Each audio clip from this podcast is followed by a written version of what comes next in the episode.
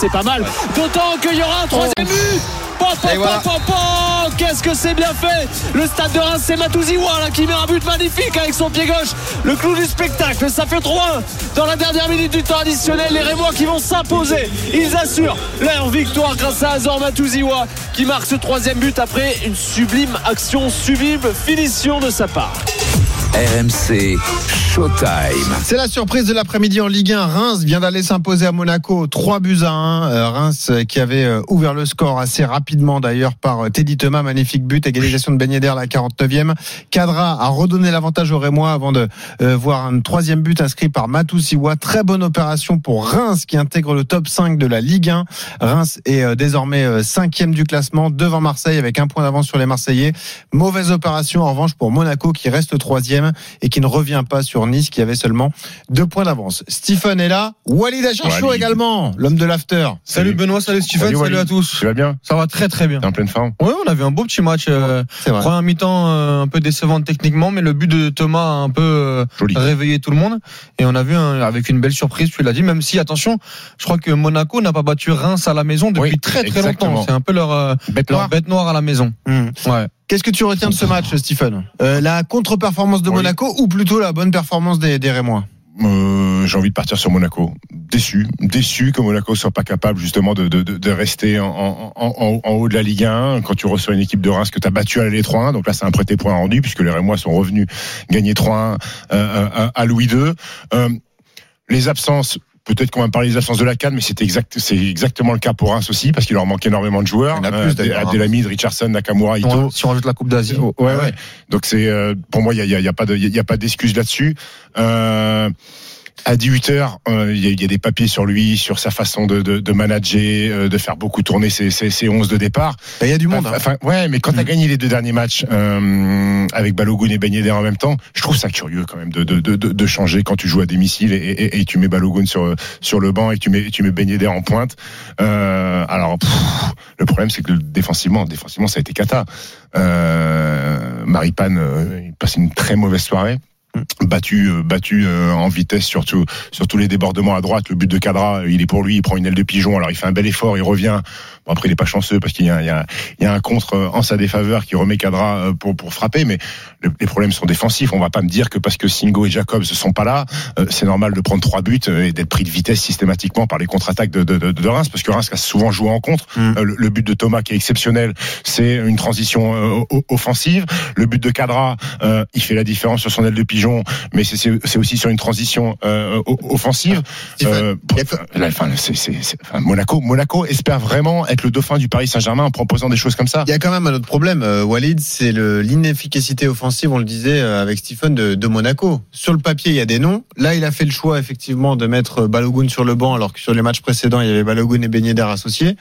Monaco se crée finalement assez peu d'occasions même euh, jusqu'à l'heure de jeu c'est assez faible à, à Monaco. Il y a une grosse au début par Diouf euh, magnifique parade de Diouf. sur un très beau centre de mais sinon c'est trop faible vu la qualité des joueurs. il y a Cliouche qui part au but en première mi-temps et qui euh, fait un mauvais contrôle. Il pose trop loin son ballon et le défenseur est moyen c'est insuffisant non mais il y a eu des joueurs qui ce soir offensivement en première mi-temps avant le premier but ont été sont passés à côté. Euh, bah, je pense à Cliouche qui doit faire beaucoup mieux, mm. qui, a, qui, a, beaucoup de qualité, mais qui, euh, qui n'a pas répondu présent. Il a été sorti très très tôt. Mm. Euh, la même chose pour un Golovin, même s'il est impliqué sur le sur le but avec ce, ce, ce, ce entre-tir. Mais globalement, euh, Golovin était dans l'équipe type de, de, tout le monde en, sur la première partie de saison en, en Ligue 1. Là, on n'a pas retrouvé ce, ce Golovin là. Euh, et puis même au milieu de terrain, j'ai trouvé Zakaria et Fofana techniquement un peu empruntés. Ils sont ils sont butés ils, ils ont buté sur un sur une sur une sur un beau milieu de terrain moi Et après, moi, je suis désolé. Oui, on peut parler de de, de l'aspect offensif, mais globalement, le gros problème depuis le début de saison, ça reste défensivement. Et moi, je suis d'accord avec Stephen.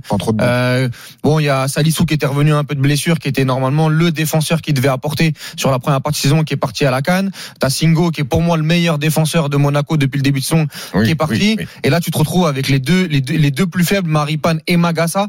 Ils ont été en énorme difficulté. Magassa, qui est milieu de terrain de formation, qui dépanne depuis le début de saison, mais ça commence à devenir un, quand c'est un dépannage aussi euh, aussi lourd, euh, va falloir changer de voiture quoi, ou en tout cas faire quelque chose parce que euh, ça commence à devenir problématique. Et, la première de Thilo qui est qui est moyenne. Oui, en, en, Ligue 1, déjà qu'il faisait, déjà c'était Jacobs, on, rappelle qu'ils ont perdu Caillou Henrique sur ce poste-là et que Jacobs avait fait plutôt a été un joueur correct. Ouais, mais je suis pas un grand fan non, Non, plus. non, non, non, ouais. mais, mais, mais, mais il a fait partie de la réussite aussi pour prendre la relève de Kevin Riquet, c'est une énorme pression. Et Thilo Kerrer, aujourd'hui, il est là pour remplacer euh, Jacobs parti, par- de par- jouer parti à la défense à 3 à Ouais. gauche, quoi. Ouais. Et c'est moyen, Thilo après, après, la réalité, en fait, Benoît, c'est que, tu sais, sur l'aspect offensif, euh, ils ont masqué quand même beaucoup de lacunes défensives en marquant beaucoup de buts c'est ça, je de les stats. 34 Mais- buts non, marqués, même- 25 La, encaissés. la réalité, c'est qu'à un moment donné, quand, attaque quand, de Ligue quand 1. t'as- un peu un jour sans, que t'as eu, peut-être des mauvais choix de la Ah, part du coach et que tu tombes sur une bonne équipe rémoise qui en transition a réussi à, te faire, à te faire très très mal et qui Mm. aurait pu te faire encore plus mal sur certaines, sur certaines situations, bah tu, euh, tu, tu es battu. Sur tous les matchs de Monaco, il y a pas mal de matchs en trompe-l'œil Mm. où tu subis beaucoup, beaucoup trop d'occasions. Moi, je me rappelle d'un match contre Montpellier où ils gagnent 2-0, mais il y a trois buts hors jeu refusés à un millimètre. Euh, ça peut faire un partout à, à 10 contre C'est vrai. 11. Voilà, il y a, il y a pas mal de 2-0, matchs ouais. où c'est, c'est récurrent de la part de Monaco. et- Et, et- comme l'a dit Stephen, je, ce serait une grosse performance de faire deuxième avec autant d'individualité euh, euh, te rends mauvaise défensivement. Ils ont perdu contre Lyon aussi, non? Oui, Oui, bien contre sûr. Lyon, ils Oui. ont pas du contre Lyon. hein. Ouais, 1-0, bah là un hold-up aussi. hein. Oui, un hold-up aussi, euh, mais- réalisé un hold-up oui, au Stade. Louis II. L'équipe qui a marché cet après-midi, c'est Reims. On a Oui, un supporter rémois. Julien, qui a composé le 32-16. Salut Julien. Bonsoir messieurs. Salut Julien, Bon, ça va? Julien, tu dois être ravi. Ça, c'est un, bon coup d'aller Ouais, gagner à Monaco comme ça. Ouais, c'est franchement c'est un régal. Surtout avec l'équipe qu'on avait, euh, je, je, je me- je tendais un peu le dos dans le sens où euh, on avait beaucoup d'absents avec la Cannes et euh, enfin la Coupe d'Afrique des Nations et la, la Coupe d'Asie euh, avec euh, des joueurs vraiment titulaires. Donc euh, là, franchement, les petits jeunes ont fait ont fait honneur au maillot, ça fait plaisir. Euh, T'es t'es surpris quand même de la, la qualité de l'équipe sur un match comme celui-là? Parce que euh, là on peut on parle pas de hold-up hein, sur la victoire Ah non, rémoise. non. Reims s'est procuré énormément d'occasions, il y a des buts sublimes. Ça veut dire que même malgré les absents qui sont partis à la Coupe d'Afrique, il y a beaucoup de qualité dans cette équipe. On pense à Teddy Thomas qui met un but magnifique. Euh, il y a de quoi faire cette saison à Reims.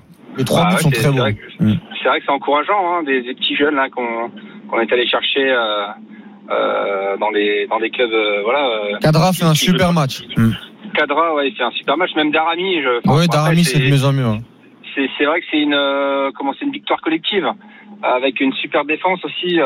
Comment Badou Okumu, c'est fort quoi. Mais c'est intéressant que tu parles de la défense parce que moi je pense que parmi tous les choix euh, euh, des sélectionneurs euh, pour la Coupe d'Asie et pour la Coupe d'Afrique des Nations, le fait que Agbadou ne soit pas parti avec la Côte d'Ivoire, Oui. Ouais. euh, c'est Ah pour bah, moi, c'est pour moi un, un- un- comment dire, un vrai, un vrai plus pour Reims parce que là, si tu perds Abdelhamid et Agbadou, Agbadou en défense centrale, t'arrives- Là, t'arrives, t'es en slip. Ouais, ouais, là, là, là, ça, non, mais là, ça aurait été très, très difficile, je pense. Parce que sur d'autres secteurs, t'as les jeunes qui émergent, le petit Atang- Atangana, euh, Kadra, euh, Darami, t'as Diakon qui est rentré, qui a Et fait puis Abdelhamid, c'est le papa. Oui, mais Donc, voilà. euh, Et là, ouais. là, dans ce secteur-là, si t'avais sûr. perdu deux joueurs euh, Mm. aussi importants, compliqué. ça aurait été, ça aurait été plus compliqué. Et puis, et, puis- et puis, tu, et puis tu parles d'Agbadou qui, à l'origine de, de, de, de l'occasion d'A- d'Akliouche, il perd le ballon sur, un- sur un mauvais contrôle. Il fait un effort Ah, physiquement, exceptionnel pour revenir. ouais, après, il fait all-in hein, sur le tacle. hein. Oui. Soit, soit il arrache tout, soit il arrache le ballon. Bon, il, il a Mais le ballon, mais c'est bien rattrapé. Agbadou, athlétiquement, c'est Oui, oui, c'est costaud. très, très C'est solide. costaud. On vous rappelle, si vous nous rejoignez, que Reims vient d'aller gagner à Monaco 3 buts à 1. Reims cinquième de Ligue 1. Un dernier mot avec toi, Julien. Euh, tu y crois? Ça peut durer cette cinquième place? Pourquoi pas l'Europe pour Reims en, en fin de Sauf, saison? sauf C'est loin. à Sunderland. Oh, ouais. Oh, Eh fini. ben, écoute, on, voilà, on, ça va dépendre de style.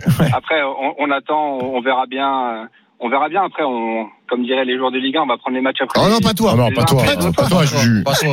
Et puis, non, non, mais après, ce serait, ce serait sympa de, de revivre euh, ouais, une épopée européenne euh, pour le Stade de Reims. Bah oui. Euh, c'est vrai que, voilà, on n'a pas forcément connu euh, étant trop jeune, mais euh, voilà, rem- remettre euh, sur la carte euh, de l'Europe euh, le Stade de Reims, ça pourrait être, ça pourrait être sympa. ouais. Non, mais déjà de gagner face à un top 3 Oui, à oui. l'extérieur de cette manière, sur quand, quand on sait que la, la, la fin de première partie de saison a été un peu compliquée. Il y avait deux, y a- dé- deux défaites à l'extérieur ouais, avant la voilà, trêve à Nice et à, Nice et à Lens. ouais, ouais. ah ouais, à Nice et à Lens, où, c'est flippant. où, où Tu travailles trop, c'est flippant. où je trouve, je trouve que notamment que ce soit Nice, Nice, Rennes et Lens où tu perds, je trouve que dans le contenu t'es un peu mal payé sur ces matchs-là, mais t'arrives pas à, à, à ressortir avec avec des points. Hmm. Euh, on se rappelle de la grosse erreur de Diouf sur le but de Boga, notamment notamment vrai, oui. notamment à Nice.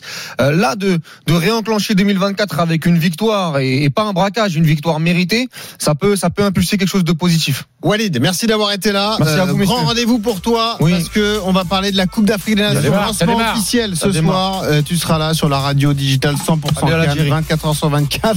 voilà, le message est passé. RMC, c'est la radio officielle de la Coupe d'Afrique des Nations. Vous retrouvez tout ça sur l'appli d'RMC et tous les soirs dans l'After Cannes à partir de minuit. En direct de Côte d'Ivoire et ce jusqu'à la fin de la compétition. Stephen, tu restes là. Dans un instant, on va entrer dans le monde de Wemby. La NBA s'est déplacée jusqu'à Paris. Tu y étais jeudi. On va débriefer le match qui s'est passé. On va se projeter sur l'année prochaine parce qu'on pourrait voir Victor Wembanyama venir jouer en France avec sa franchise des Spurs. Et justement, On va vous donner des infos là-dessus d'ailleurs. Ah, ça, ça m'intéresse. Et on fera un point sur Wemby qui a fait une semaine Oui, exceptionnelle. Magnifique. Allez. Ils ont gagné deux matchs déjà, c'est exceptionnel. Ouais, le match de suite, incroyable. À tout de suite sur RMC Stephen Time tous les samedis jusqu'à 20h30.